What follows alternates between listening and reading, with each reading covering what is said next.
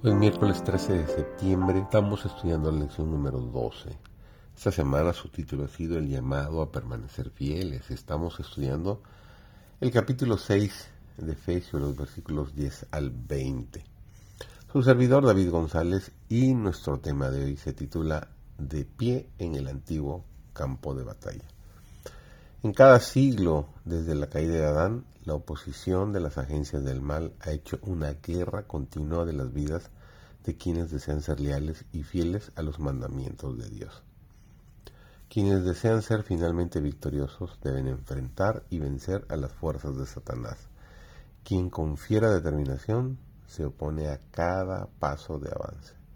Tienen que ser frente a un enemigo vigilante a un enemigo astuto que nunca duerme y que trata incansablemente de minar la fe de los siervos de Dios. Ojalá pudiera trazar palabras que presentaran este asunto tal como es. Dios espera que sus soldados estén siempre en el puesto del deber.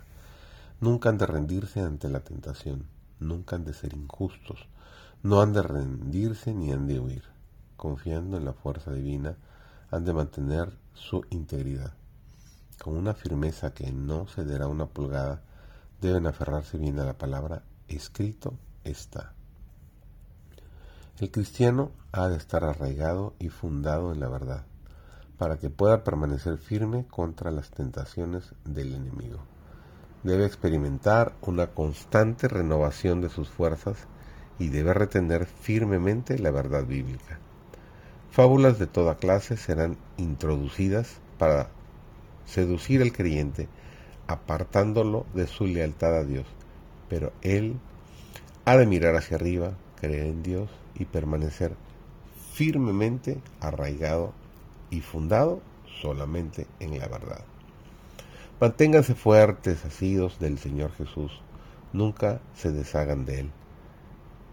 Tengan firmes convicciones en cuanto a lo que crean que las verdades de la palabra de Dios nos induzcan a consagrar el corazón, la mente, el alma y las fuerzas a hacer su voluntad. Aferraos resueltamente a un sencillo, así dice el Señor. Sea vuestro único argumento, escrito está.